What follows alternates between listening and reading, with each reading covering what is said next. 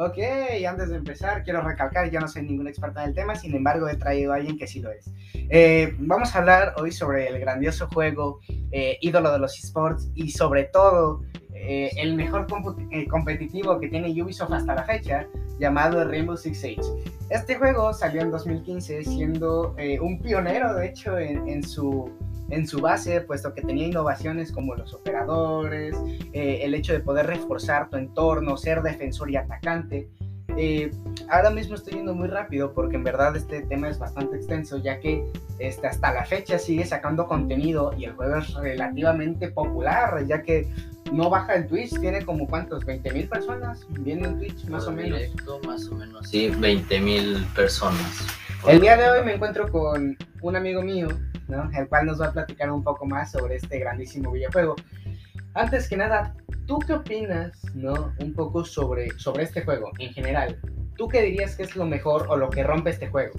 Para lo que sí importaría, lo que te daría a conocer es cómo utilizar las armas, qué distintos accesorios llevan. Eh, por, por ejemplo, si alguien quiere ser militar, tiene como por ejemplo este tipo de juegos, porque uno, un dato importante, es que este juego es basado en hechos reales por el tema de todo el terrorismo que ha habido, todos los equipos profesionales que ha llegado a tener el Hay SWAT, CGI, CGI, ¿no? ¿Cuál más? ¿Cuál más?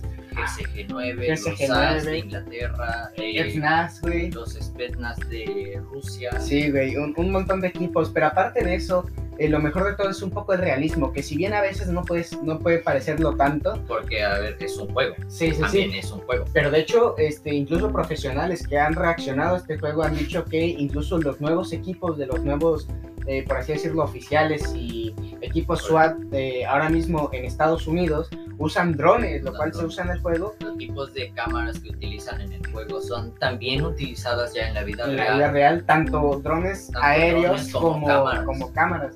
Y, no, y lo mejor de todo es que ya no es simplemente por las armas así que dices, ah, esto es realista, sino también porque tienen caída de bala, tienen accesorios que pueden mejorar tu puntería. La precisión. La precisión de las armas. El retroceso de las armas también lo Es muy importante y el hecho de que este juego implemente todo esto hace que sea una experiencia tanto única como diversa, porque cada partida es diferente. y que, aparte de Assassin's Creed, que es también uno de los juegos de Ubisoft, de los pesados, un juego que ha subido mucho, o sea, es un, al, no, es que además nivel popular. irreconocible de año 1 a año 5.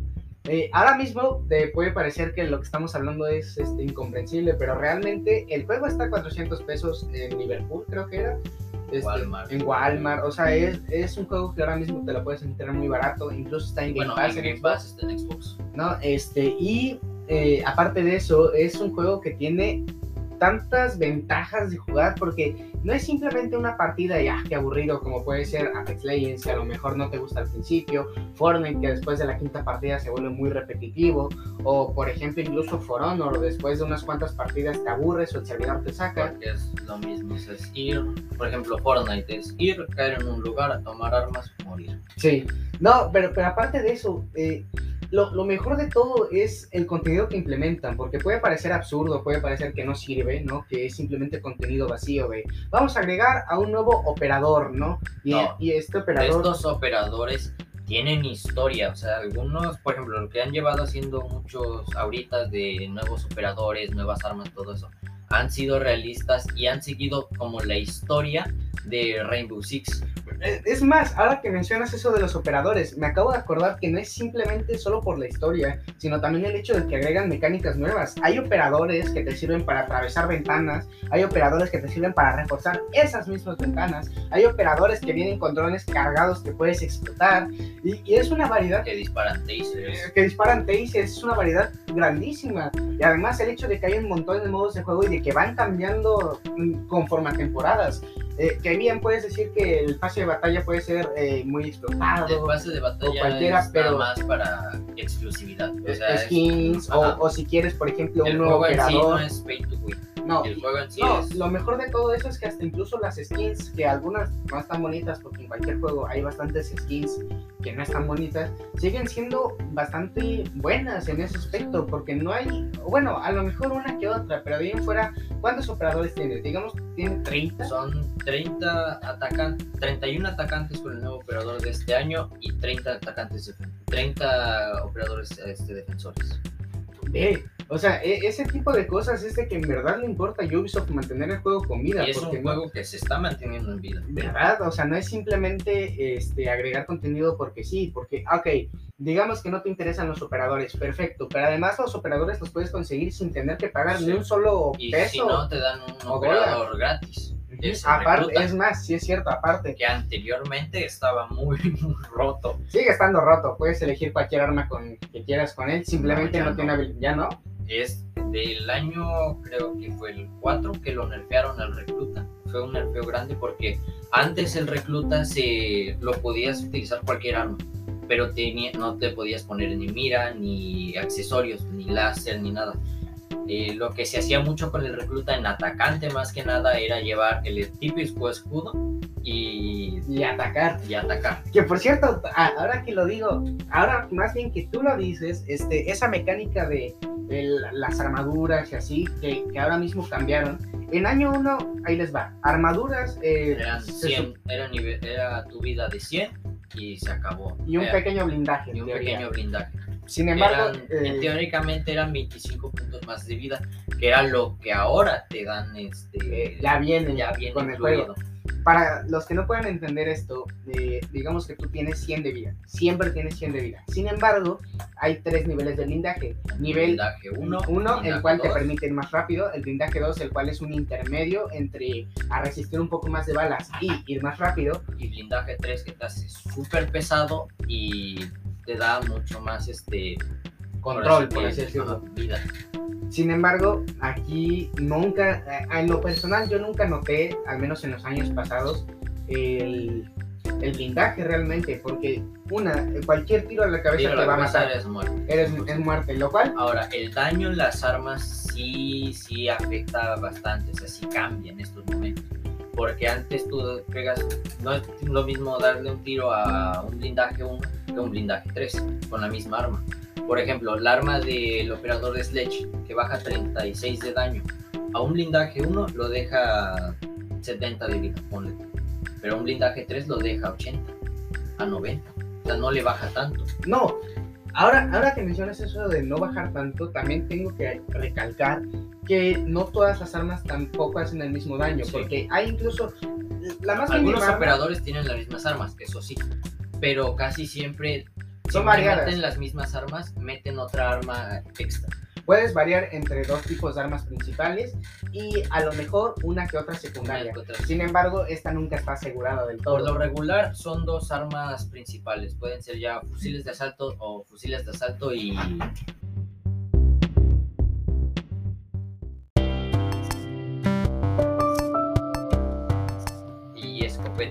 Eh, también puede ser que sean tres tipos. eh, por ejemplo, en el caso de los eh, franceses, tienen un fusil de asalto, bueno, subfusiles que es el P90 y la MP5 y la escopeta. Y como secundarias tienen la pistola P9 y el revólver, una Magnum 557 por ahí o 575. Más o menos, de hecho varía, porque Sí. hay varios que, por ejemplo, tienen simplemente una Colt, güey, una madre así, güey. Este, ve, eh, esa parte de que, del hecho de que cada, eh, ¿cómo se dice? Cada operador diferente tenga su propio estilo de juego, su diferente Está arma. bien, porque además no es como una, por ejemplo, porque decirlo esto también tiene habilidades, pero no son habilidades de, de otro mundo, o sea, son dispositivos No te creados. permiten ver a través Ajá. de paredes, o sea, tampoco son la gran Son cosa para el dispositivos juego. creados, este, Estratégicamente, ajá, Puedes, O sea, puedes del- hacer tu build, de hecho, en el propio juego. Digamos que hay tres operadores que pueden utilizar escudo.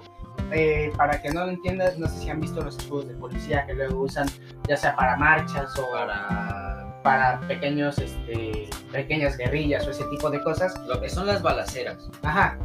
Como escudos para de blindaje, para cubrir balas, este, ya sea balas de 50 Calibre 50. calibre 50, este, de balas pequeñas en su mayoría. Este, aquí estos escudos se utilizan tanto como operador eh, como habilidad especial como, eh, como secundaria, por así decirlo. Entonces puedes tener todo otro tipo de escudos y sin embargo no va a desbalancear la partida. Literalmente... Porque, por ejemplo, de, de un golpe, que sería esta vez un cuchillazo, un arma con el...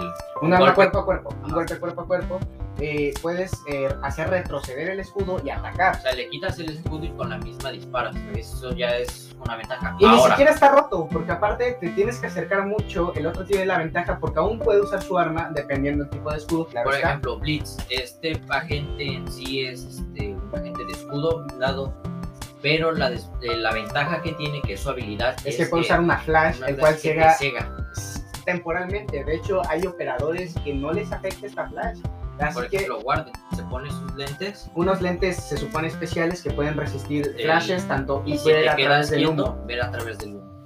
Este, y, y pueden parecer nimiedades, sin embargo esto le agrega una tanto una variación como una rejugabilidad al propio juego porque ya no es simplemente eh, ah sí este hace esto y puede contra este sino también es una estrategia aún mayor eh, porque estamos hablando de que si bien son eh, relativamente pocos modos de juego de los cuales serían eh, bombas, eh, asegurar la asegurar zona, la zona son- y rehén y rehén.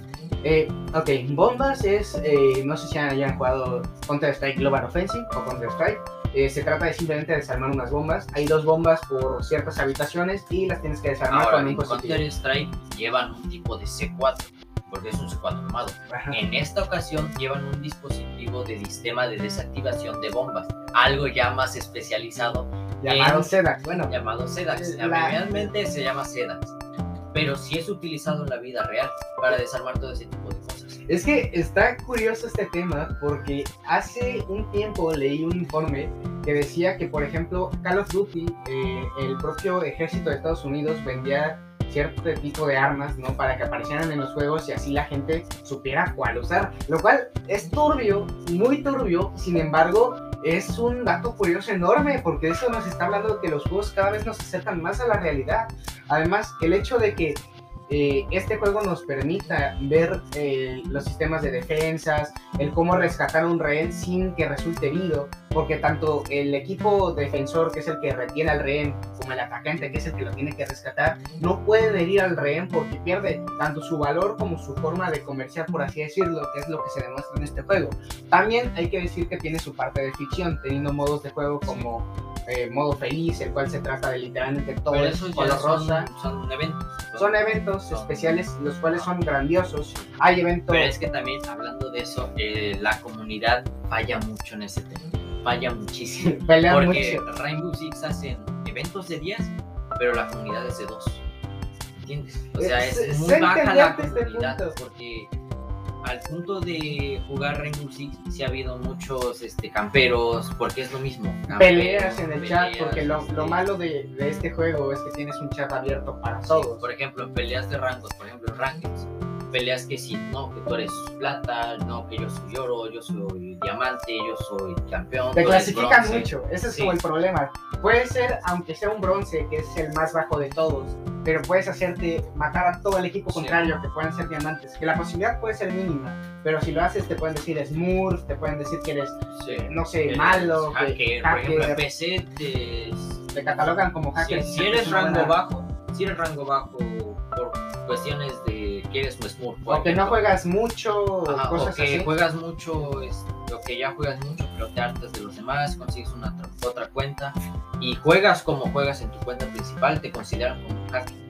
Ahora, si hay muchos hackers en PC, Eso es no ha habido tantos en este año, pero sí ha habido muchos. Pero es que ahí te va.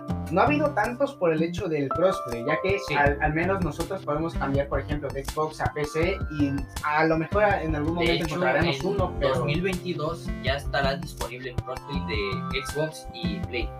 An- en el nuevo juego de Rainbow Six Extraction que se sale que sale en enero, de hecho, eh, es multiplataforma totalmente, o sea, puedes jugar de Xbox con PC, de Xbox con Play, de Play con PC y así. y creo que con Nintendo Switch, si no me escuché en una noticia, lo iban a agregar. Sin embargo, ahí hay un pequeño problema y es un poco el peso del juego, porque Sí. no es un juego ligero. De hecho, es de pesa los aproximadamente 56 bueno, en En Xbox, En pesa Xbox 56 pesa gigabytes. 56 gigabytes, pero por todo lo que han venido este, sali- Actualizaciones. sacando actualizaciones, las nuevas temporadas, nuevas skins, las Operadores. distintas las distintas este, colaboraciones que han hecho, por Y ejemplo, actualizaciones. y actualizaciones. De hecho, ahora que mencionas eso de las colaboraciones, tengo que decir que tienen tal vez de las mejores colaboraciones Sí. de todos los tiempos. Por ejemplo, está la colaboración de La Casa de Papel.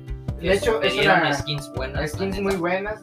¿Qué puedes decir? Ah, son skins de rojo con una máscara rara y que no sé Pero qué. están muy bien. Pero están bien hechas, ni siquiera son skins baratas que se hacen al azar. Sí, también está la de Ricky Morty, Y es más, sí es cierto, hicieron colaboración con Ricky Morty. de Rick Pepinillo Rick, Rick Pepinillo junto con sus skins de armas que son buenísimas. y el Oficial Galáctico también era. Sí, también. Eh, está Resident Evil, que allí. la Colaboración con Resident. Evil. Leon. Leon No, no, no tanto, quedó tan no bien, tanto. eso sí hay que decirlo. Ahora, estas skins, algunas son de skin elite. Ah. Las skins élites son skins completas en este caso, que bueno, ahora le puedes cambiar nada más la cabeza, el cuerpo no, porque el cuerpo ya trae integrado una, Una, una animación especial por que si sales de MVP el en la número partida. uno de la partida.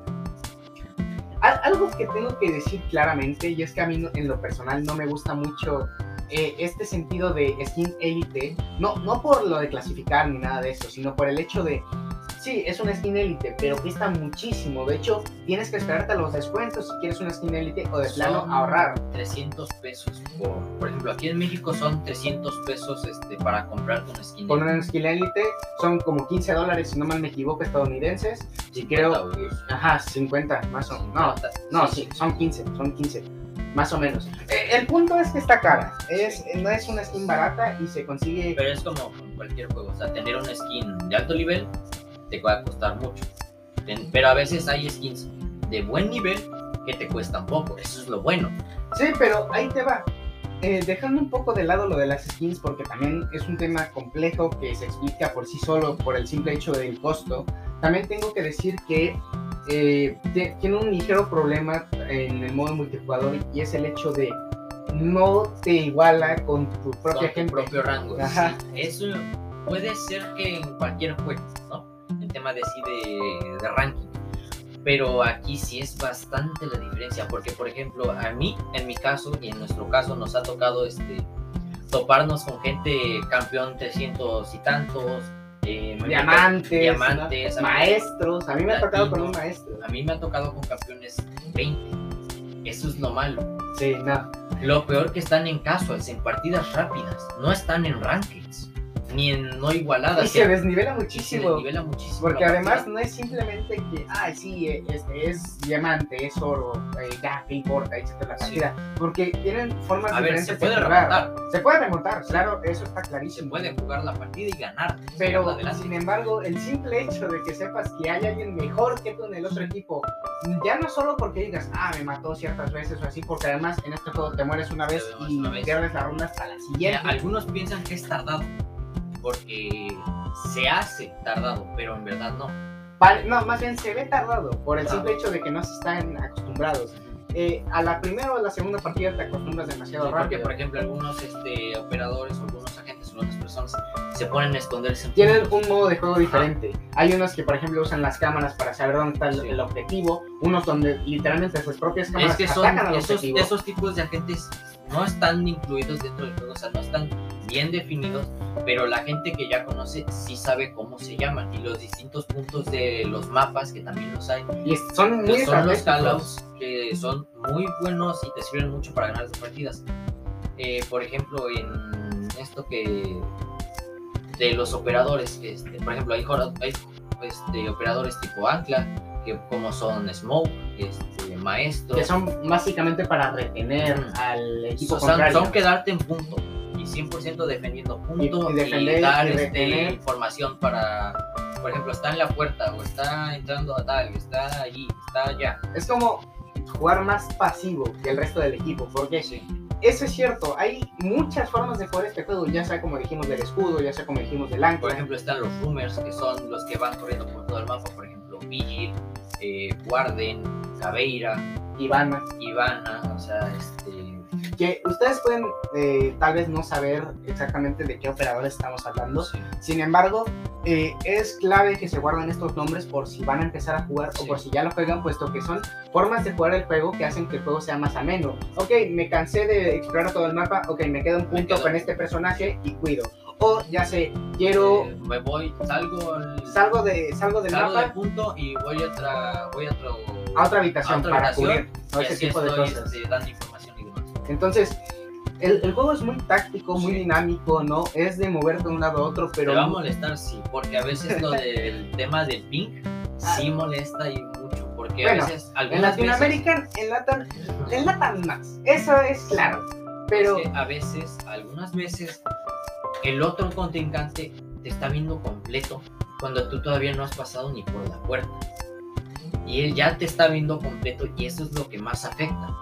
Pero, además de eso, eh, el PvP como uno versus uno es, es el más variado que hay, porque sí, puedes ir en equipo, puedes atacar, pero cuando se trata de ir tú solo, hay tantas formas de jugar la partida, porque puedes simplemente quedarte vivo y esperarte hasta el final porque sabes que vas a morir, o puedes intentar ya sea moverte de un lado a otro, bajar para volver a subir de- desde otro punto de vista, ¿no? Puedes intentar eh, lanzar drones para saber dónde está tu objetivo y atacar, puedes o, este... o, este, engañarlos con los drones también.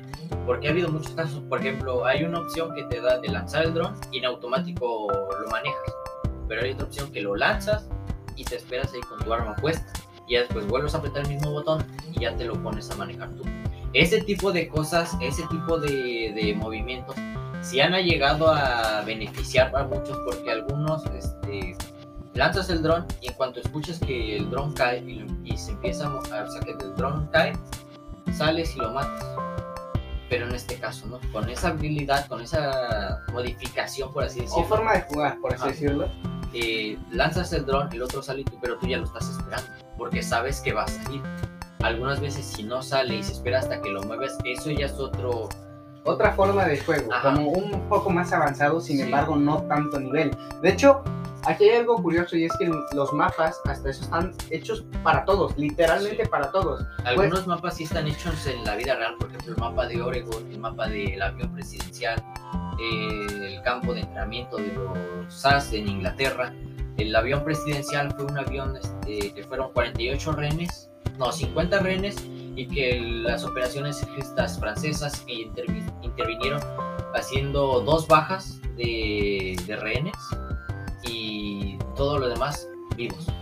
Es que, a ver, ahora que mencionas eso de dos bajas de rehenes, puede ser un tema un poco delicado, claro que sí. Sí. Sin embargo, tenemos que decir que teóricamente fue una misión exitosa, Sí. tanto así que hasta el día de hoy podemos recordar como esa misión o ese, eh, por así decirlo, operación, ¿no? De una forma eh, relativamente alegre, relativamente buena.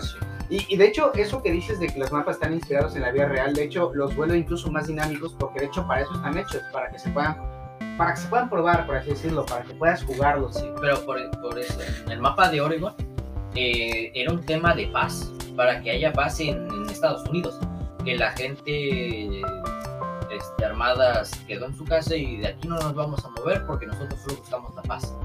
Las policías entran porque habían tratado con explosivos, habían tratado con muchas cosas y pues al fin y al cabo ese era su trabajo.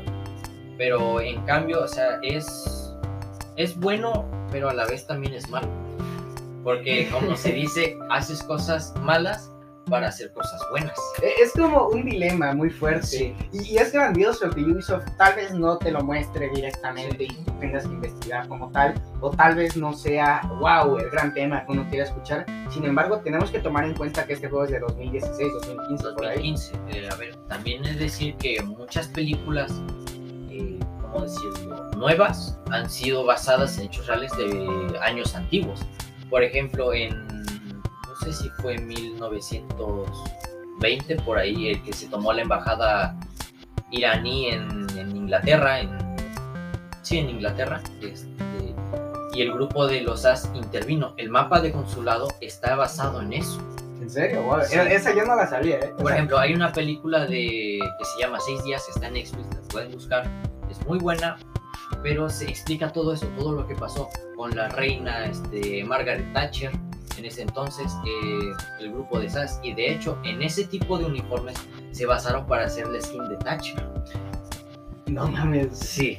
Wow, o Se sea, basaron wow, para wow, hacerles wow. un detalle en ese entonces y por lo mismo este, decidieron seguir haciendo esto porque por ejemplo muchos de los nuevos operadores han sido de grupos de por ejemplo el grupo que están saliendo muchos operadores es de Nighthaven o Nighthaven Eh, de estos operadores ya hicieron como una historia de cómo los reclutaron cómo llegaron a Rainbow Six este, lo, su vida pasada todo lo que hicieron anteriormente eh, y todo esto es un juego que de verdad explica mucho este, en este sentido. Y explora bastante más, Sí. porque explica mucho, pero explora, porque ya no es simplemente, wow, son soldados y se matan. Eh, no. El hecho de que muestren historias de fondo, que aun si fueran ficticias, aun si fueran reales, siguen siendo historias de fondo, ya sea de los operadores o de las historias de los mapas, siguen siendo, siguen siendo formas este, como de jugar el juego sin tener que afectar la experiencia de los demás. O si tú quieres buscarlo, si tú quieres aprender, son formas fáciles, formas buenas de jugar este juego. Y de hecho, yo En el, es pienso... que en el mismo operador te sale lo que es la- el apartado de ficha, que te pone su nombre verdadero, su historia y lugar de origen. y lugar de origen y los años que tiene, en dónde nació, eh, de dónde proviene. Puede parecer irrelevante, ¿eh? puede parecer irrelevante, pero no es porque, algo... ajá, porque no porque el juego sea de, ejemplo, los- las oficinas grandes de Ubisoft son de Canadá. Hay canadienses, sí, pero lo sacaron mucho después que los, que los normales. Porque se inspiraron en hacer eso, todas esas historias. Sacan de cada país Sí. más o menos investigando sobre soldados reales, tanto latinoamericanos como irlandeses, Es decir, hindúes. que nada más hasta eso Ubisoft lo, está, lo, lo Lo está- hace bastante bien. lo hizo bien, porque nada más ha metido un, un agente de su compañía, por así decirlo, de su empresa, que es este Cero, que es este el de, el Splinter Cell. Ah, sí es cierto. Hay datos que a mí en lo personal se me pasan se me olvidan porque yo en lo personal no me meto tanto, al menos no en este cierto tipo de juegos, tal vez más en tipos que a mí en lo personal me gustan más como RPGs, otro tipo de shooters como pueden ser Black Ops Zombies. Sin embargo, yo en lo personal siento que es tal vez no el mejor, pero sí de los mejores juegos que ha sacado Ubisoft porque incluso aún pasando Es, años es que de un golpe es el más relevante que hay un, porque fue un golpe muy fuerte para Ubisoft, porque no sé, si- sinceramente no sé si le está yendo mejor que la saga de Assassin's que no creo, no creo pero están como ahí, están como está, ahí. está muy nivelado. A ver, he de decir que Rainbow Six es solo un juego.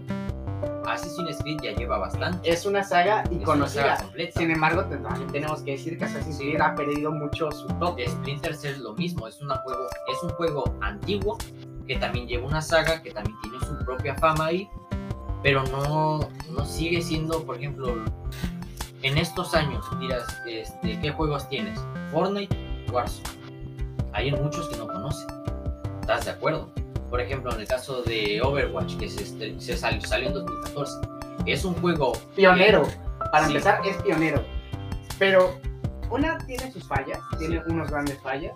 Sin embargo, también podemos decir que una, aún siendo juegos antiguos o más viejos que lo que tenemos actualmente, Algunos de los nuevos los están llegando a jugar, los están llegando a conocer, les está empezando a gustar. Eso es lo bueno que está haciendo. está trayendo gente nueva Sí. y, y eso implica una nueva comunidad. Eso implica que los errores que tiene esta comunidad pueden cambiar o pueden mejorar. Pero también es decir que hay una desventaja. Porque, juego, porque jugadores de antaño, o bueno, jugadores antiguos, que vienen pues haciendo que se vea feo el juego, que vienen campeando, vienen eh, utilizando armas rotísimas Déjate juego. cambiando, simplemente quejándose del juego Sí. por lo malo, sin mencionar nada bueno. Que Porque que hasta eso, bugs. Bugs no tiene Bugs no tiene. No, o sea, llega a tener por temporada, llega a tener dos o tres bugs. Exagerando cinco, exagerando Sí, cinco porque yo he tenido bastantes más. Y sinceramente, algunos de estos bugs no te afectan en. De hecho, estos bugs incluso pueden llegar a ser hasta graciosos Sí. en la propia partida y no arruinan tu Porque, experiencia. por aún ejemplo, así. el bug más conocido de, de Rainbow Six era salirte del mapa, caerte al fondo del mapa. Era el más conocido. Ahorita, por ejemplo, está el bug de volver a seleccionar otro agente cuando ya está la fase de, Ah, sí. de preparación, que esa nos E- tocó. Ese bug está rotísimo para empezar. Sin embargo, a- aun cuando puedes volver a elegir a la gente y lo Sí. que quieras, aún así no rompe el juego, porque No. todos los agentes.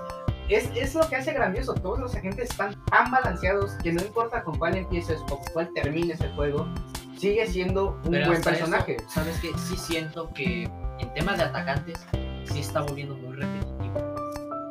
Porque, por ejemplo, en defensores sí puede, hay variedad. Hay para cámaras, hay para electrificar las paredes. Hay de reforzadas, curación. Hay de curación.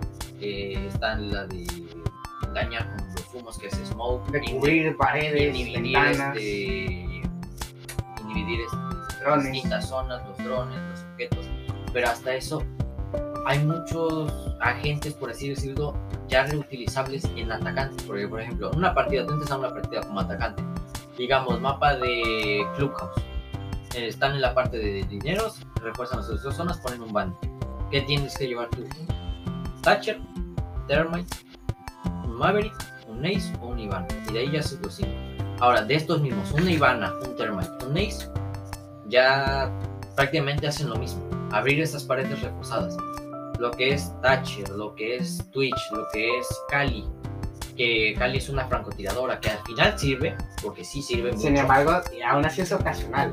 Eso hay que decirlo, es ocasional. Está Maverick también para romper este tipo de dispositivos. Bok también, pero el- la desventaja de Bok es que tienes que entrar al edificio. Para O sea, tienes que entrar al, a la construcción, al, al mapa en sí. Pero sí siento que es muy repetitivo llevar ese tipo de cosas. Porque, por ejemplo, entras a una partida y vas con lo mismo. Sledge, eh, Sofía, Thermite, Ash, este, Montaña. Eh, antes, eh, o sea, sé que ahora mismo estamos dando nombres de muchos operadores, pero es más o menos para que puedan entender el contexto de esto, que es mencionar todos los operadores En algún que, momento que pueden llegar a ser más caso, repetitivos o eh, pueden ser muy parecidos como en ciertas puedes que lo encuentres en muchas partidas. Por ejemplo, cuando una partida va 2-0, ¿qué es lo que vas al rush? Te pones una Ash, una Finca, una Maru, Personajes que vayan rápido, Sí. personajes con blindaje personajes uno, blindaje. Puede, puede llegar a tener blindaje 2, pero la velocidad la tiene 3. Es también lo que no hemos hablado: la velocidad de los agentes. La velocidad de los agentes, en este caso de los puntos de atacantes,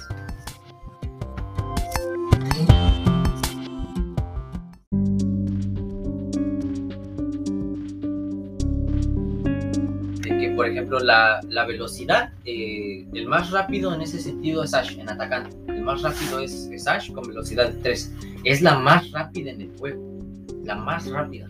En defensa sí tendría como que variar, porque sería como un Jagger, un Bandit a lo mejor.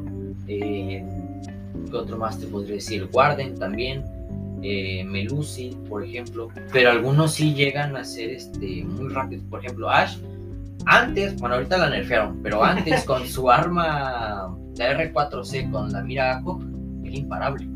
Todavía con las flashes, que en ese entonces te cegaban más que era ahorita. Ahorita, por ejemplo, si te tiran una flash, te cegan. son creo, si toman, me acuerdo, Son eran 5, tres- no. 5, 4 segundos. No, por ejemplo. de- 3,5, porque Ajá. me acuerdo bastante que dependía un poco la forma en la que te diera la flash. Si la flash te da directo son 5 segundos. Si la flash te da como de reojo, de que te logras sí, subir a tiempo, te salva te cega, Ahorita- pero te salva, salva más. Ahorita, en ese sentido de que la lanzan mal la flash, ya te cega 2 segundos. O sea, no te cega los 3,5. Pero siguen siendo 2 segundos Sí. que pueden aprovechar al Sí, final del día. Lo que hacen muchos es aventar dos flashes. Por ejemplo, al máximo de flashes que puedes llevar son tres. Tres flashes. Puedes traer este, botes de humo, granadas frag, claymore y cargas de demolición. Las flashes eh, son muy utilizadas, pero también son en contra, son armas de doble filo en este sentido. Sí, porque hasta eso Porque el te realismo pueden cegar a ti que te ceguen a ti mismo, Sí. lo cual hace que al final del día eh, termine siendo ah, tal vez no un arma de doble filo, dependiendo de qué también pero lo sepas como usar. una, como una pequeña desventaja que tiene. Entre los dos equipos, porque Sí. una mala flash tirada, no, no importa qué tipo de gente lleves, siempre va a afectar, a Sí. menos que tengas un operador específico, y para eso creo que solo hay dos o tres, si no me equivoco. Solo está, bueno, en defensa, para Guardia. las flashes solo está guardia. En ataque está Jin, que tiene sus propias flashes, Y que Blitz. también son tres. Si no mal recuerdo. Blitz tampoco le afectan por el propio escudo. Sus, O la afectan sus menos. propias flashes sí, pero ya las de otros compañeros sí la afectan. Ah, ok, eso, eso es algo que no me acordaba. Sí. Este, una cosa que es tal vez este, no, no lo más curioso, sino lo más importante, y es que a Ubisoft en verdad le importa este juego de una manera sana, porque ya no es simplemente Assassin's Creed de hacerlo otra vez, otra vez, otra vez. De hecho, hace un tiempo, hace bastante tiempo, metieron un modo de juego que para mí en lo personal fue el mejor modo de juego que pudieron haber metido, llamado Rainbow Six Siege Quarantine, el cual trataba de zombies, o, de hecho ni siquiera zombies, más bien como una especie de virus de tal. Eh, era, era un evento como tal, pero tenía su campaña. Y es de lo que viene tratando todo el juego desde antes. Porque hay un virus que, por ejemplo, antes de mundo COVID y todo esto, eh, los de Rainbow Six inventaron o hicieron, crearon como un virus. Eh, no me recuerdo muy bien el nombre, pero había muchos. Por ejemplo, estaba The Witcher. El, que suena el nombre de un videojuego que hasta donde yo sé también es una referencia. Sí estaba el grandotote, los normales, por así decirlo, este, y estaba muy bien hecho. Ahora, era como una, una pequeña campaña que hicieron los de Ubisoft sacada en el año 3, por, así decirlo, año 3, año 4 más o menos. Eh, ¿Qué decirlo? El año, el juego lleva ahorita 6 años, pero en verdad no lleva 6 años, porque está sacado en 2015. Pero de ahí como que lo pausaron o no sé qué hicieron. Hasta donde yo supe, más bien lo fueron puliendo poco a poco, sin embargo, porque no era su prioridad. Sí, el año 1, fue puros pioneros, fue Spetsnaz de Sledge, Thatcher, este, Smokey Mute. Eh, de FB era Ash, Dermite, Pulse y Castro. De GSG, GSG 9 era Bandit, Blitz, Iku y Jagger. Y los Spetsnaz y los, los franceses, en este caso Rook, Twitch, este, Montaña, eh, Thomas Doc. Ahora, en este punto, eh, en, este, en estas basadas, se, todavía no tomaban en cuenta ese año 1 cuando empezó el juego todavía no lo tomaban. De hecho, lo tomaban como un juego individual. No tenían pensado cómo llevarlo tan lejos hasta el punto de ahorita. Tal vez no decir que iba a morir en año 1, sin embargo, no pensaron que iba a explotar como tanto. o sea, que no hubiera dado el golpe tan alto que, que dio ahorita en estos momentos. Porque es un golpe bastante grande para la compañía de Ubisoft. Porque estamos hablando de que en esos tiempos no tenían juegos tan grandes. Tenían reconocidas como Far Cry o Assassin's Creed. Era Far Cry, eh, Assassin's Creed. Era GTA, los nuevos Call of Duty, en este caso los nuevos juegos de deportes, todo eso. creo, que, de hecho en esos momentos aún había FIFA. Sí. Que es algo que también vamos a hacer. Por ejemplo, FIFA 15 fue muy famoso también. Ah, pero también tenemos que decir que también habían más implementaciones de las que podía haber en esa época, puesto que también estamos hablando de una nueva generación, por así decirlo, o mejora en generación, porque también era cuando salieron las consolas, ya sea Xbox XS y creo que PlayStation Plus, creo que se llamaba. Era PlayStation 4 Plus, 4 era el Xbox One X y el Xbox One S. Ajá. Que, bueno, el Xbox One S salió mucho después, creo, 2000. No, el Xbox One X fue el que salió mucho después. O sea, eran ya, bueno, en este punto ya son antiguas generación, pero antes, este... Era lo top. Sí, era, era, lo, era bueno tener ese tipo de, de, consolas. O sea, era, wow, tiene una consola, un Xbox One. Wow, me alegro. o sea, es, es, es, Además de que estaban carísimos. Sí. Pero carísimos. Salían 8 mil pesos, pesos, un Xbox One, que son más o, menos como unos 100, no, como unos 300 dólares más o menos por ahí.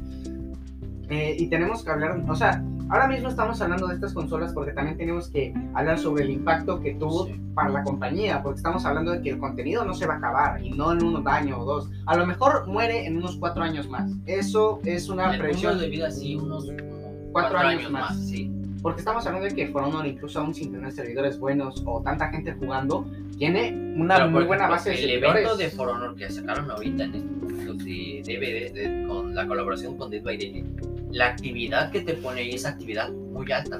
Hay mucha gente jugando For Honor. Y eso que es un juego entre comillas muerto. No, déjate tú por el evento, que también es un buen evento. Sino estamos hablando aquí de que literalmente si Ubisoft saca buenos eventos o buenas operaciones o buenas temporadas con buenas mejoras y actualizaciones que hagan que el juego sea más fluido, el juego tal vez tenga de vida incluso más de cuatro años ¿no? Entonces es como una forma de vivir este juego más allá de simplemente considerarlo algo más, ¿no? Un juego más. Eh, como un Assassin's Creed más, porque estamos hablando de que también en estos tiempos sacaron Assassin's Creed Unity, Assassin's Creed Syndicate, y eran prácticamente lo mismo, con mejoras aquí y allá, pero de ahí en fuera no variaba. Diferentes años, diferentes ciudades, diferentes localidades. Y sin embargo era lo mismo. Sí. Eh, teníamos que decir que era lo mismo. Sí, tienen ciertos años de diferencia, pero estamos hablando de que es una saga. Al final del día es famosa. En cambio, Rainbow Six es un solo juego. A ver, es decir, de- depende de Tom Clancy's Rainbow Six, es solo uno. Pero Sin hay embargo, más Tom Clancy's. Tom. Sin embargo, es más, ahora mismo que mencionamos lo de Quarantine, que nos perdimos un poco, sinceramente, tengo que decir que también sacaron dos juegos más eh, sobre este mismo virus. Tom Clancy. eh, Ghost Recon. Ghost Recon. Y el otro es Ghost Recon. Tom Clancy's The Division. The Division. The Division fue también, entre comillas, un pionero porque estamos hablando de un RPG shooter, eh, el cual yo jugué, me gustó, sin embargo, también tengo que decir que nunca lo acabé, puesto No, que es un tengo- juego. yo sinceramente no tengo el gusto con esos dos, pero sí como que los... Hasta vi- donde sé, es un sí. juego, tal vez no pionero, pero con buenas mecánicas, también un poco con el mismo autor que hicieron Rainbow Six Siege. También sacaron lo demás de Tom Clancy, Raycon, lo de, lo de Tom Clancy's no es solamente una marca, es persona en la vida real. Sí. Fue una persona en la vida Un real. soldado, si un no soldado militar que con, todo su, con toda su experiencia hizo libros. Los primeros libros sacados fue una venta muy grande también. eh, y de hecho, con ese nombre fue basado también los, los demás videojuegos. Porque, por ejemplo, con todo eso de Las Vegas. Es más, Tom Clancy en Las Vegas, o Tom Clancy en Rainbow Six Las Vegas, eh, se trata un poco sobre un asalto que hubo en la propia ciudad, el cual se trataba más como un tipo de extracción de lavado de dinero y era una operación para detener completamente. Y de hecho, algo curioso de, esta, de este propio videojuego es que el desarrollo fue muy lento, o, o bueno, relativamente lento para un juego que realmente no dura tanto. Creo que más o menos unas 15 horas te lo pasas, menos de 15 horas, porque estamos hablando de una campaña sin multijugador, que en esos tiempos era lo más común. Este, y eh, el hecho de que sea también como la pri- el primer toque ¿no? a los juegos de acción a los juegos de Tom Clancy en este Ajá. caso. Eh, también eh, en ese punto, con todo lo que ya venía en los libros, con todo lo que las experiencias personales de este militar, eh, se empezó a hacer primero un Tom Clancy. Sí se hizo como parecido al Rainbow Six. O sea, se hizo un Rainbow Six, pero antes de Rainbow Six. ¿Me entiendes? Sí, sí, sí, era como la prueba, ¿no? Como, Sí. como el pequeño toque a ver qué pasa.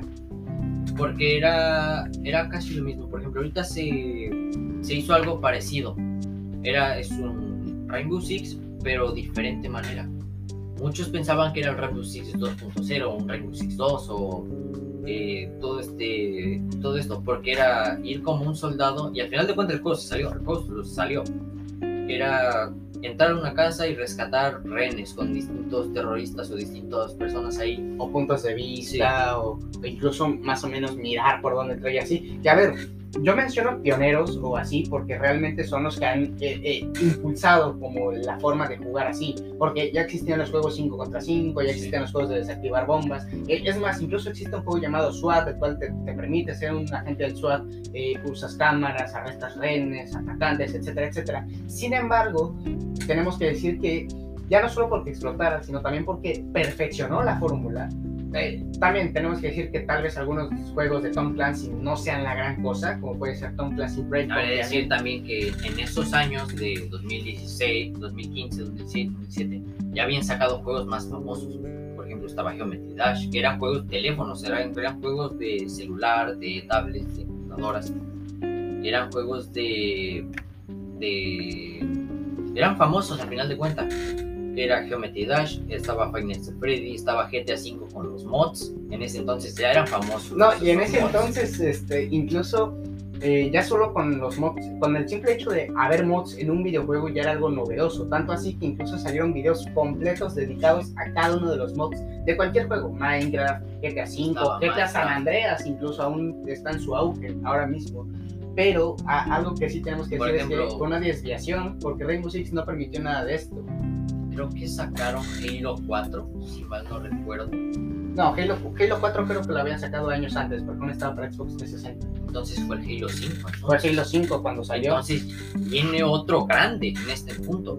Y viene también otro grande, otro grande acompañando lo que es Gears 4.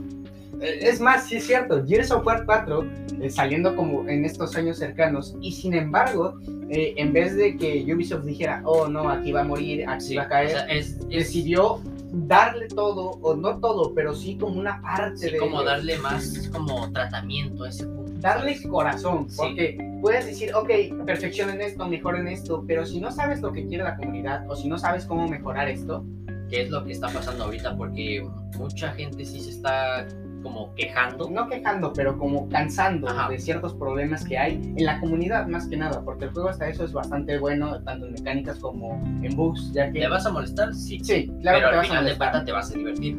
Porque a veces hay unas, algunas cosas te hacen como seguir adelante. Por ejemplo, hacerte un full trip ya es mucho. Un full team se refiere a matar a todo el equipo, Al- tú todo el solo. equipo, es 5K prácticamente. Hacerte un 4K, matarte a tres juntos.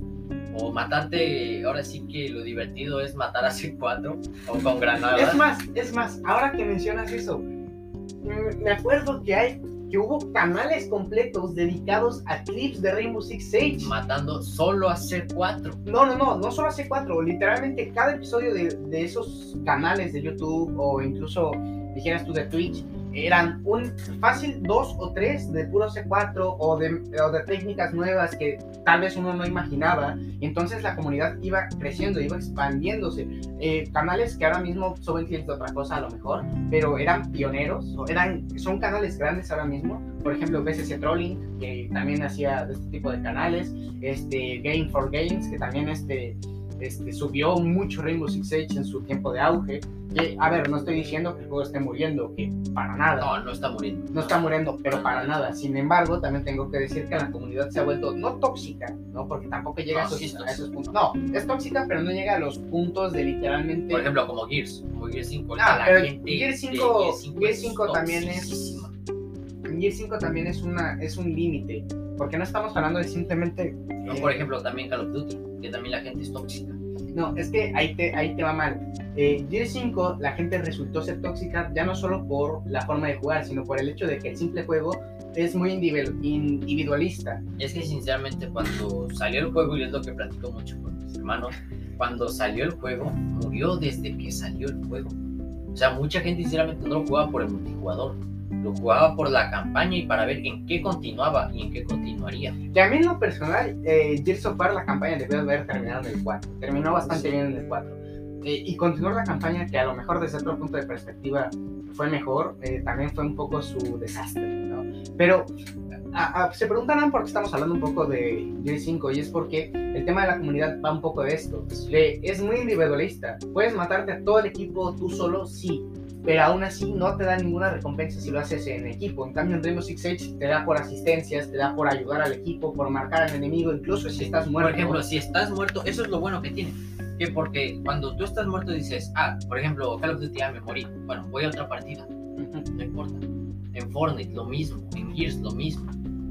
Eh, en Rainbow Six no, en Rainbow Six si mueres, sigues en la partida y, Y sigues puedes ayudar, jugando. puedes ayudar al O equipo. sea, prácticamente muerto. sigues jugando la partida. Porque en este tipo de mapas hay cámaras, hay este, distintos dispositivos que ya te permiten saber, porque es lo que estamos hablando, es lo que la información, que en este caso sería la info, los call outs, por ejemplo, decir, este, está por el pasillo, está por las escaleras, está en el baño, está tal. Eso ya te ayuda, por ejemplo, tú como defensor, si no estás comunicado, sinceramente que sí es, pierde ese punto. Porque si, sinceramente, si tú juegas comunicado Rainbow Six, ganas todas las partidas. Bueno, ganas casi todas las partidas. No, tal vez no las ganes casi todos así, pero al menos también te puede ser el, el juego más ameno si la Sí. partida va mal. Ya sea porque el jugador sea bueno o muy bueno, que sea diamante. O en este caso así, sí sería la partida, como decirlo, más divertida en ese punto. o más llevadera si en caso te está yendo bastante mal. Porque eh, tal vez este, no sea la mejor comunidad, pero mínimo 5 o 6 personas buena onda te puedes encontrar, te puedes sacar muy buenos amigos de ahí. Que sí, que en el chat hay gente muy tóxica, se puedes Pero, escuchar gente ejemplo, insultándote. Hasta eso en Xbox y en Play, porque lo he visto mucho, la toxicidad viene más de PC por el tema del chat de juego. Aquí, a, a ver, aquí también en Xbox tenemos que recalcar que tenemos chat de juegos, sin embargo, también es por el hecho de que en PC es más como de, ah, ¿por qué no hiciste esto? ¿Por qué no hiciste esto? Otro? En- Porque son otras Mira, técnicas. es que en PC pues sacas el chat y escribes con el teclado. En Xbox no. En Xbox no se puede. Nada más hablas con el, con el chat, con el, ya así de plano, con el chat de voz. silencias, ¿sabes? con el chat de voz. Pero ahí te va otra parte. Hay mucha gente que habla para ayudarte, para dar callouts, y mucha gente lo silencia. Y ya después, esa misma gente que lo silenció se enoja de por qué, no los ayudaste, de por qué el otro. Ahora, también hay mucha gente que también el chat de voz lo utiliza para molestar. Porque a veces te estás uno contra tres y ponen música o te empiezan a hablar demasiado. No dejan concentrarte en ese punto. A ver, a lo mejor en esa parte yo puedo eh, tener una, una pequeña disonancia, tal vez no concuerde tanto, porque, a ver, también jugar una partida escuchando música, comiendo o con Sí. el perro de fondo es algo muy común o algo que eh, nos hace también más tranquila la partida, que no nos enojemos tanto. Sin embargo, también hay que admitir que no siempre se trata de tú solo en la partida, también es disfrutar la partida con los demás sin tener la necesidad de intentar romper esa parte. Pero ahí te va el punto de la toxicidad, porque hay fuego amigo. Para empezar, eso está bien, porque es realista, es fuego amigo. Y sin embargo, también metieron esta mecánica de si tú atacas mucho a, a tu compañero, él Te tiene la baja vida. No, no solo te baja vida, tiene la posibilidad de reportarte Sí. si ya se considera como un abuso de la propia partida, de oye, me estás atacando, oye, me estás matando. Y ya- también sacaron como, como para controlarlo, o sea, por ejemplo, eh, te maté a ti sin querer, pero te sale como un triangulito, que es el de fuego amigo. En este caso, si, por ejemplo, está la, la, la cam kill, la kill cam, en este caso, este, pasa y ves cómo te mató, dices, ah, ok, fue accidental, yo me atravesé. Eh, te puede desactivar esto del fuego amigo porque si tú tienes el fuego amigo y le disparas a tu eh, amigo este, a la cabeza, te matas a ti, te sacan y eres removido este, instantáneamente de la partida. Eso es un punto bueno. Porque, por ejemplo, en Rankeds no, En Ranked no sé, en Rankeds no es tanto personal- el fuego amigo, pero sí llega a pasar mucho. Pero es que algunas veces este, la gente, porque es la comunidad, que sí llega a ser tóxica en ese punto de que, ah, fallaste, no pudiste matar a tres, te mato en la siguiente ronda. O no pudiste salvar la ronda. Se entiende en otros puntos, porque por ejemplo ahí dices, vean, ¿cómo voy a poder? No me estás apoyando, te mataron al principio, que no sé qué. que no sé qué". Ahora, si porque hay distintos puntos, güey, porque también este, por ejemplo, si no salvaste la partida, pero tú estabas fuera, o por ejemplo, estás tú solo en punto y O tu compañero está fuera, con otros atacantes Sí. o defensores, eh, no es tan fácil como simplemente, ay, ¿por qué no lo hiciste o así? Porque también hay ciertas como cosas que pueden llegar a perturbar esa parte de la partida. Algo aquí que quiero un poco recalcar, ¿no? Es, es que vamos un poco por partes, ¿no? Hablando tanto de la jugabilidad como el desarrollo, como las historias alternas, y ahora mismo estamos hablando un poco de la comunidad y el por qué llega a ser tóxica o el por qué llega a fallar. Eh, este podcast lo quiero hacer más como una especie de guía, ¿no? Ya si eres principiante, ya si vas, este, este, eres veterano jugando, o si apenas estás empezando a jugar o si quieres empezar a jugarlo para que más o menos sepas a lo que te Porque en mi caso, sinceramente, yo no me consideraría veterano. Sinceramente, sé mucho del juego porque me he investigado, eh, Además es un juegazo. Sí. pero sinceramente no me conozco, no me. ¿Cómo decirlo? No me considera- consideraría este veterano ni principiante tampoco, o sea, me, consider- me consideraría un nivel intermedio. Porque he de decir que yo entré en el año 5. Ya conocí el juego, ya lo había visto de muchas otras personas. Ya lo habías jugado, de hecho, un poco. Si no me acuerdo, hace varios años cuando fuiste a mi casa, más o menos te lo presenté. No mucho, tampoco te voy a decir que yo te enseñé porque tampoco fue así. Sin embargo, te puedo decir que al menos una pequeña probadita sí te puedes llevar. Sí. También he de decir que luego en las rebajas de Steam sí son muy buenas rebajas, o sea, literalmente te puede costar 100 pesos, tal vez un poco más, obviamente un poco más, porque no siempre es tan buena la rebaja. Sin embargo, este, También es decir Este que para, hecho- por ejemplo, el tema de España, que tiene a Neva. En Neva, de, eh, de en Neva Neva- tiene bastantes descuentos. para que no lo sepa, en Neva, en España, es una página de, de videojuegos la cual tiene un- una buena cantidad de descuentos, creo que 20% de, de descuento en cada juego, si no mal me equivoco. 20, 25. 20, por lo 25, pero al menos en todos, ¿sabes? Sí. o al menos en los que estén en esa página. Y de hecho Rainbow Six Siege se tiene que encontrar en esa página. Rainbow Six se encuentra en esa página, se encuentra en Game Pass, por ejemplo en Xbox, en Game Pass se encuentra totalmente gratis. De, como les decimos, pesa aproximadamente unas 56 gigas, pero antes no pesaba eso. Antes, antes, cuando yo entré pesaba 30 gigas. Ah, pero, pero claro, tenemos que hablar de todo el contenido que han metido y, déjate todo, todo el contenido que han metido. El simple hecho de que las actualizaciones hayan mejorado en vez de empeorar, que también, sí, me voy a pelear un poco, no todas las actualizaciones han sido tan buenas como el, el simple hecho de que, eh, por ejemplo, en una algunas cosas. bastantes cosas, mis personajes favoritos se van. ¿no? Porque, por ejemplo, a mí de Jaeger sí me dolió que le hayan quitado tanto balas como le hayan aumentado el retroceso. Sigue siendo ocupable, sí, pero es más difícil déjate todo más difícil, simplemente es lo, que hace... desequilibrar un poco, porque estamos hablando de que, ok, no es la mejor arma del juego, pero tiene su, su ventaja, ¿no? Que es, no sé, dijeras tú, tienes suficientes balas para matar sin, sin vaciarte el cargador, sin la necesidad de vaciarte el cargador, y si le bajan balas es vaciarte el cargador a fuerzas, que, puedes decir, ah, es lo mismo, sí, pero al final del día el tiempo de recarga, y si hay otro enemigo más adelante o, o te llega otro enemigo por la derecha o por la izquierda, sigue siendo más difícil de ocupar y aparte de defenderte. Pero a ese punto también, para eso está la arma secundaria. Porque ese caso sí es muy utilizado. Porque, por ejemplo, te acabas el cargador, por ejemplo, en la vida real los militares acaban el cargador y, por ejemplo, tiene un enemigo delante, acaban el cargador. También que psicópata militar termina el, el cargador, güey. No, es que mira, algunas armas sí este, tienen un cargador bajo, por ejemplo, son las máximas que son las ametralladoras ya son 100 balas. Eso cualquiera eso lo sabe. Pero también no es muy considerado, por ejemplo, si traes un silenciador, un compensador, algunos tipos de esos accesorios en armas grandes, eh, llega a quemarse por la misma fricción de la bala. el silenciador llega a quemarse con la con las 100 balas de la ametralladora ligera. En los casos de las de las fusiles de asaltos, eh, las escopetas, no sé quién le pone el silenciador, pero hay mucha gente que le pone el silenciador. No funciona. El tema de pistolas. A ver, el tema de silenciador en Rainbow Six te baja, bueno, ahora en la nueva actualización te baja el 15%. ¿El 15%? El 15% del daño normal de tu arma, por ejemplo, si tu arma baja, baja 75. Ajá, 75, este, bajaría unos 55, 60 por lo menos. Antes no, antes cada... Si era el mismo, pero no te lo dejaba igual. O sea, algunas veces sí cambiaba, porque por ejemplo, en el arma de Valkyrie tenía... su daño es de 26, se baja a, 20. En la, en la P90 su daño es de 26 también. Y lo, con el silenciador se baja a 18.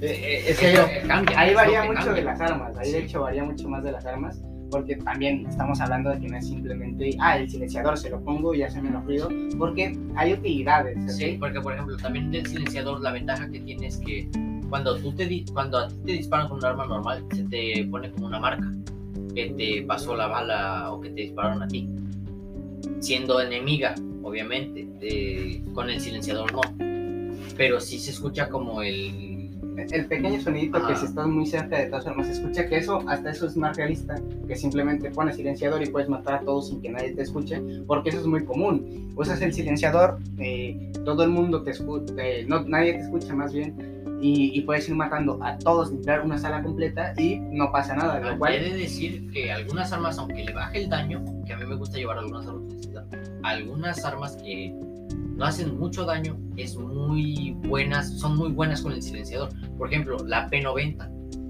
Eh, algunas armas sí yo me las guío por como, por ejemplo, le pongo el silenciador a la P90, suena muy bien.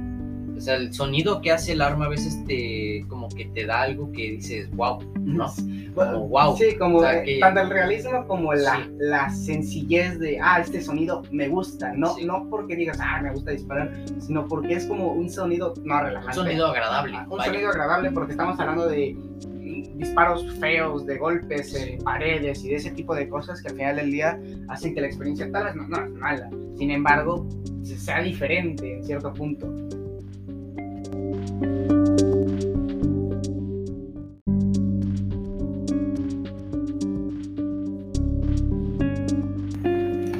Pero ahora dime un poco sobre eh, com- como este silenciador, ¿no? También hay compensadores, ¿no? Hay Eh, para retroceso, para que te ayuden para el retroceso, pero al- algo que tengo de curiosidad, ¿no? O algo que quiero saber más que nada, es el cómo, ¿no? O el por qué tendríamos que usar silenciador con ciertas armas, más allá del sonido.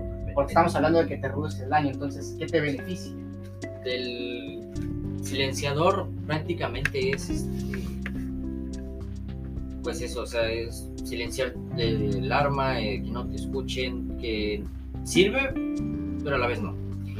Yo creo, a, a- a mí en mi opinión personal, que sirve más como para atacantes que sean de Sí. traje 1 o de mucha velocidad, como hemos dicho alrededor de este podcast. Entonces, quiero saber un poco más sobre si eh, puede usarse o puede llegar a usarse para pesados, para gente pesada, para gente que quiera probar algo Fíjate nuevo. que sí, porque hay veces que sientes como si el arma disparara más rápido.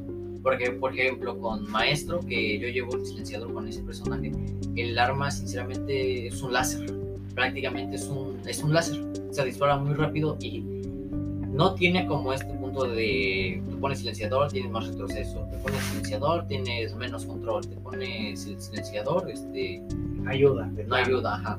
Eh, no, o sea, eh, también es decir que todas las armas, todas tienen su retroceso, hasta las escopetas. Todas las armas tienen este, como este movimiento hacia arriba. y Que un poco para a que la lo de derecha. retroceso, es un movimiento hacia arriba. que sí. Hay dos tipos, mira, hay dos tipos de retroceso. El retroceso vertical, que es, eh, te van para los lados, de- para arriba y para abajo el arma, o el retroceso horizontal, que ya es este, la derecha e izquierda. Este tipo de retroceso se, se como que se atrasan o como que se controlan mejor con el tipo de accesorios, que es el reductor de fogonazo y el compensador. El, hay, hay so- son cinco. Si no mal recuerdo, son cinco este, accesorios que puedes llevar en, la, en el cañón, que es el freno de boca que te sirve más para pistolas o armas tiro a tiro, que son, por ejemplo, el personaje de Glass, el personaje de Twitch y Leon, que son las armas que llevan este, este tipo de como fusiles de precisión. También en la de Bok, en la de Maverick. Pero eh, el freno de boca es para eso, para armas tiro a tiro. Por ejemplo, pistolas, este, la revólver no le puedes poner nada más que láser.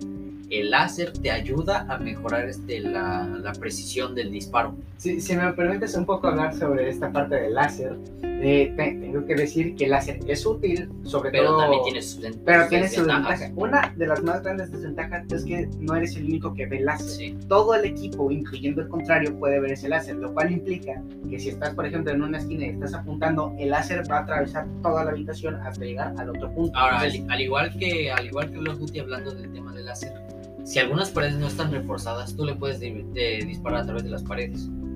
Ah, ah, ah, ahora sí es cierto, ahora que tocamos un poco esta parte, estamos hablando ya parte de la destrucción del escenario, que era esta parte que más quería hablar, sobre todo porque es importante tanto para el juego como para la mecánica del propio juego, que es, ok, eh, hay alguien en la otra pared, si no ha reforzado la pared, que es prácticamente ponerle un cacho de metal en la pared para que no atraviesen balas, o para poner eh, un, no sé, un objeto especial, un artilugio especial a la pared, ¿no? Ya sea para bombas o para miras o, ese tipo de cosas, eh, puedes atravesar la pared y destruirla completamente. De hecho, hace varios años, cuando aún se podía en ciertos mapas, podías destruir el mapa completo. De hecho, aún se puede. ¿Aún se puede? De hecho, aún se puede. A ver, hay que decir que no todas, obviamente, no todas las paredes son. Son rompibles. Son Hay- rompibles. Hay, de paredes a Hay, paredes. hay diferentes tipos de paredes porque están las que tienen un refuerzo que es una placa de madera, o sea, la, la parte de madera aquí y la parte de madera allá. Las otras ya tienen, son más como fuertes, pero es también por el tipo ha hecho de esto de realista. Porque, por ejemplo, si una pared este, está hecha como de madera, se rompe más fácil a una que está hecha de concreto. o que tenga barras de metal, o que tenga un tipo de construcción incluso diferente, o también por el propio juego de no destruir todo el escenario, porque también estamos hablando de que se pueden tirar horas destruyendo solamente el escenario y tampoco se Es puede. que de hecho hay muchos videos de ese estilo de destruyendo el mapa de casa, destruyendo el mapa de consulado, destruyendo el mapa de banco, destruyendo el mapa de tal, tal, tal, tal, tal. Eh, y de hecho es bueno, o sea, es, es bueno, o sea, es chido ver este, este tipo de, de cosas. De mecánica, sobre Sí. todo. porque ves cómo lo hicieron, o sea, cómo, cómo realmente está formado el mapa. Porque de hecho, este, algunas paredes, o algunos, los, más que nada los techos o los pisos, este, tienen como las vigas de metal, que son a veces Eh, pues fallan. desventajas y, Y ventajas, ventajas. porque estamos hablando de que Sí. puedes ver a través, pero a su vez algunos perdigones de las propias balas no dan No, porque, no van porque pegan, ¿no? Ese tipo de cosas. Eh, ya que tocamos aparte de este tema de las casas y así, y ya que hemos hablado de los operadores diciendo sus nombres y así, hay que hablar un poco sobre la inclusión. En esta Inclusión. parte, En e- a estos puntos, antes no, no fue como muy tomado en cuenta el tema de la inclusión. Ahorita sí, porque ya es muy grande. Porque, por ejemplo, el personaje de Flores, que además es argentino, que además es argentino, eh, fue hecho, es gay, básicamente así no, no fecha, eh, es un personaje homosexual Sí, el cual, eh, a ver, entrando un poco en este tema y sin afán de ofender ni nada por el estilo, no es eh, nada forzado. De hecho, tengo que decir que de hecho es lo menos forzado que hay, puesto que una, no, no tiene ademanes, no habla, no habla en cierta forma, ¿no? O, o simplemente no por eso, que también tengo que decir que eso no define a una persona homosexual, sino también el hecho de que este personaje tiene una personalidad propia más allá de simplemente, eh, miren, soy inclusivo. Porque no es simplemente un personaje, ah, sí, aquí estoy, mírenme, soy especial. No, porque la historia, porque la historia de este personaje es robar, sí. Porque Es un ladrón, en su historia él es un ladrón. En su historia es un ladrón, pero lo hace para ayudar a las otras personas. Porque, por ejemplo, en su historia se vio como roba soles, que es la moneda, la moneda argentina. En este caso se la da a la ancianita que, compra, que compró en su puesto. Entonces, eso es un acto malo, pero a la vez es bueno. Pe- Pero eso va con su personaje, con su Sí. personalidad, y hace que este personaje no sea ni forzado, ¿no? Ni sobre todo... Y tampoco que. explotado. gente- ajá, que porque por ejemplo, mucha gente ha pedido bastantes tipos de, de agentes, pero. Inclusiones, por Ajá. así decirlo. Pero tampoco fue muy pedido por la comunidad. O sea, sí fue pedido porque fue pedido, obviamente. No, es que eh, ya se tardaron con el que no han metido un personaje inclusivo, que todo esto. Eh, Todo el mundo entra al barco. Sí. Eso hay que decirlo, todo el mundo entra al barco, ya sea Netflix, ya sea Disney, ya sea Sí. eh, HBO, pero eh, y, y mencioné sobre todo pues, esas plataformas de streaming porque en los videojuegos también hay mucha inclusión. De hecho, en los videojuegos me atrevo a decir que hay mayor inclusión que la que pueda haber en una serie o en una Porque, por película. ejemplo, no falta el típico hombre que se agarra a su personaje mujer. No, de hecho eso O es lo más normal. mujer Digo, también hombre. eso no significa nada de sexualidad, simplemente es por gusto. Pero también hay que decir que eh, lo bueno de los videojuegos es que cualquier tipo de persona puede jugarlos, cualquier tipo de persona puede entrar. El hecho de que haya estas representaciones en, en este videojuego, ya, bueno, en varios videojuegos, pero en este en específico, siendo un juego de guerra y serio y se demuestre que es de guerra y serio, bueno, serio entre comillas. A ver, lo puede llevar a la diversión también, porque sí lo puede llevar a la diversión, pero también es diversión pero Estratégica. Como, como táctica, como Ajá. estratégica, efectivamente. ya sea entrar a lo loco, Sí. ¿no? Eh, hay muchos. Ahora sí que el juego está hecho para todas las personas, obviamente no para. Como los más pequeños, podremos decir, o sea, niños pequeños, pero Bueno, sí está hecho como para. Tal vez no para niños, pero sí más como para adolescentes. Ponte tú de 14 para arriba, Sí, o de más 13 menos. para arriba, más o menos. Ajá.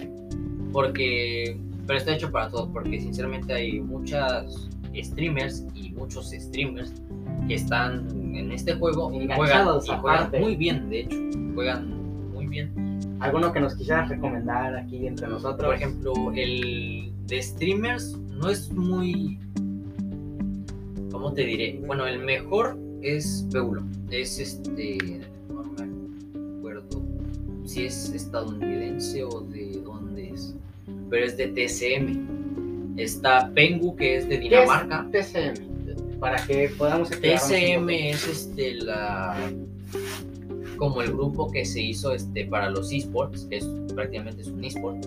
Está Pengu que es de G2, que es otro esport, está Ninja sin pijama, está este está TCM, está G2, está Ninja sin pijama, está ¿dónde más estaba? Muchos, muchos. Son aproximadamente 16 ¿16? ponte tú, Creo- más o menos. Ajá, pero creo que van incluyendo más. Cada vez va creciendo Por más. ejemplo, este en. Estados, es que creo que sí son de Estados Unidos, ah, son de Estados Unidos, por ejemplo, son 16, pero no solo esos 16 están en esports, porque están los esports de Brasil, están los esports de México, están los de Estados Unidos, los de Canadá, los de España, los de distintos puntos de, ahora sí que del mundo, o sea, están los de Japón, están los de China, los de Y Turquía. aquí los se de puede muchos. entender, aquí se puede entender, pero perfectamente la inclusión, porque estamos hablando de países enteros, religiones enteras, y, y el cómo esto, pues claramente es algo bueno completamente. Pero ahora que nos metemos a este punto de los esports, ¿no? Y, y el cómo este, también fluyen a través de este juego bastante más que simplemente partidas de ranqueadas para subir de nivel, ya sea diamante y así, o partidas mira, casuales. El ranked nada más. Los esports es otro tema. O sea, esa parte de, de, de las. O sea, no es como una ranked normal. Porque los, e- los esports son más rondas, son más este. ¿Cómo decirlo? Más, más tiempo. Vaya. Por ejemplo, en una ranked te tardas de 30 a 45 minutos en una partida. Tardada. O sea, son, el máximo es de 45 minutos de una partida que, en la que llegas a prórroga y son 4 o 4 y la última partida gana el 5. En estas, estas ocasiones no, el mejor es a 7, que son aproximadamente 11 rondas para jugar en los esports. Obviamente no se juegan siempre las 11 rondas, se juegan más o menos como unas, como 8 más o menos. más o menos como 8, porque algunas veces sí, el, por ejemplo, los mejores equipos son G2 y TSM, son los dos mejores equipos a nivel mundial. Ahora sí que a nivel mundial. La opinión del señor. Matapatos pertenece a él y solamente a él. A ver, a mí en lo personal, tal vez para mí no sean los mejores equipos, pero tienen su punto. Eh, A yo tengo mis tienen- equipos, no los voy a mencionar simplemente para no causar un gran debate, pero bueno.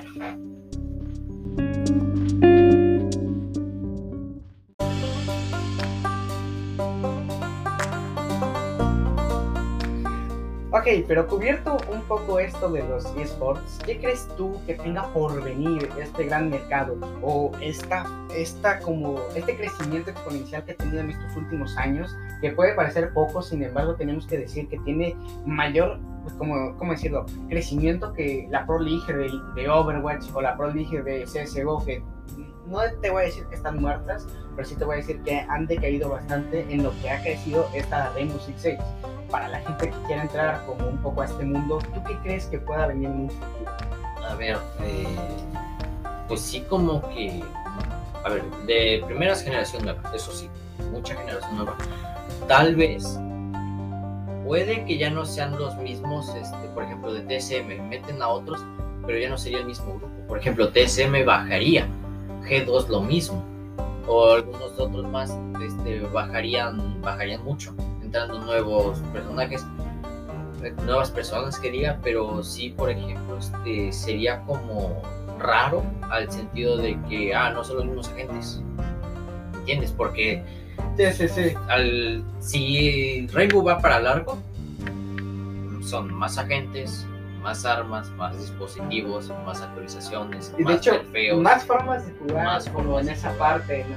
Pe- Pero y ma- más allá de esta forma de jugar, quiero saber si la comunidad puede reivindicarse, ¿no? Porque estamos, estamos hablando justo de eso, de que, ok, sí, la comunidad puede mejorar, pero en, lo, en cuanto al eSport, ¿tú qué crees que pueda crecer más allá de la comunidad? Más allá de apoyar, ¿qué crees que pueda salir de esta forma de juego? Algo de que pueda mejorar es gente entrando a los equipos.